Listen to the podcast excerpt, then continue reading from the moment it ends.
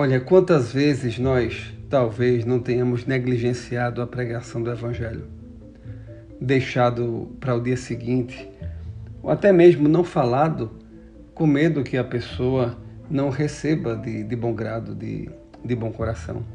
Jesus, ele, em toda a sua passagem aqui na terra, ele sempre insistiu em pregar o Evangelho. Ele pregava diariamente o Evangelho, ele se envolvia com pessoas diariamente. Ele via a urgência, a necessidade do homem pecador.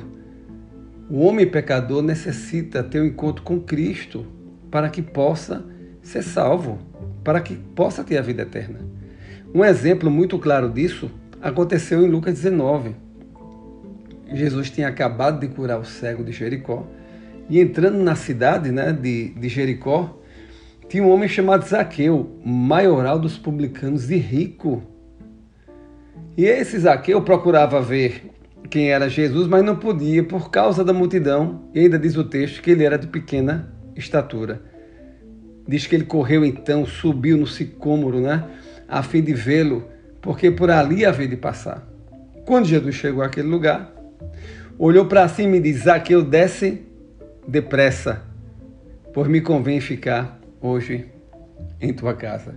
Jesus disse: Desce depressa, Zaqueu. Foi à casa de Zaqueu, certamente proclamou o evangelho, falou da salvação. E diz o texto que as pessoas ao redor de Zaqueu e de Jesus começaram a murmurar, dizendo, dizendo que ele se hospedara com o homem pecador. Olha, muitas vezes as pessoas vão questionar o fato de nós fazermos missões nos lugares mais improváveis, de nós nos preocuparmos com o pecador, procurarmos levá-lo né, à, à salvação, ao encontro com Cristo. Quantos trabalhos maravilhosos não existem que investem em pessoas que estão praticamente destruídas no mundo das drogas, no mundo da prostituição, pessoas que estão à beira de um suicídio e tem instituições, tem cristãos que chegam lá, abraçam, trazem, essas pessoas são transformadas.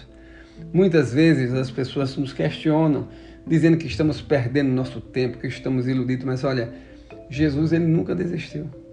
Ele sempre pregava o evangelho, sempre levava a mensagem. E com pressa, Zaqueu desce depressa. Entretanto, entretanto, você observa que Zaqueu, depois que o encontro com Jesus, ele espontaneamente se levantou e disse ao Senhor: versículo 8 do capítulo 19 de Lucas. Resolvo dar aos pobres metade dos meus bens. E se em alguma coisa tenho defraudado, alguém restituo quatro vezes mais. Olha, havia algumas penas é, estabelecidas na própria lei para os publicanos né, que agissem de maneira desonesta. E segundo os historiadores, a pena maior era de devolver quatro vezes mais. Foi o que Zaqueu fez. Ele espontaneamente já disse que iria restituir quatro vezes mais se em alguma coisa tivesse defraudado alguém. Então Jesus, nesse momento, disse: Hoje houve salvação nessa casa, pois que também este é filho de Abraão, porque o filho do homem veio buscar e salvar o perdido, isto é, não devemos desistir do perdido. Jesus nunca desistiu. Nós devemos perceber que a salvação em Cristo, o encontro com Cristo, faz com que nós deixemos de lado aquilo que até então era o nosso Deus, aquilo que até então ocupava o espaço maior em nossa vida. Provavelmente Zaqueu tinha como o seu Deus o dinheiro, porque diz o texto que ele era o maioral dos publicanos e rico. E quando encontrou-se com Cristo, aquilo com que ele se esforçava, né? para conquistar recursos, para talvez defraudar os outros. Isso demonstrava que ele tinha um amor imenso ao dinheiro, mas quando encontrou-se com Cristo, ele disse: Senhor, eu vou, esse dinheiro que eu tanto amo, que eu tanto luto para conquistar, e às vezes de maneira injusta, eu vou devolver quatro vezes mais aqueles que eu tenha defraudado. O encontro com Cristo produz transformação. O encontro com Cristo faz com que o homem deixe as obras velhas, as obras do passado, e pratique agora boas obras. As obras de um homem, de uma mulher transformados pelo poder de Cristo.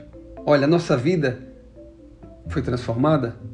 Então temos de ter em nossas mãos as boas obras. E temos de ter abandonado as velhas. Olha, que Deus abençoe a tua vida, entenda. Jesus teve pressa. O dia é chegado. Pregue o Evangelho. Ouça a mensagem da cruz também. Para que aquele homem velho fique no passado e o novo, no, e o novo homem, né, transformado pelo poder do Senhor, ele possa caminhar agora testemunhando dessa transformação. Que Deus abençoe a tua vida.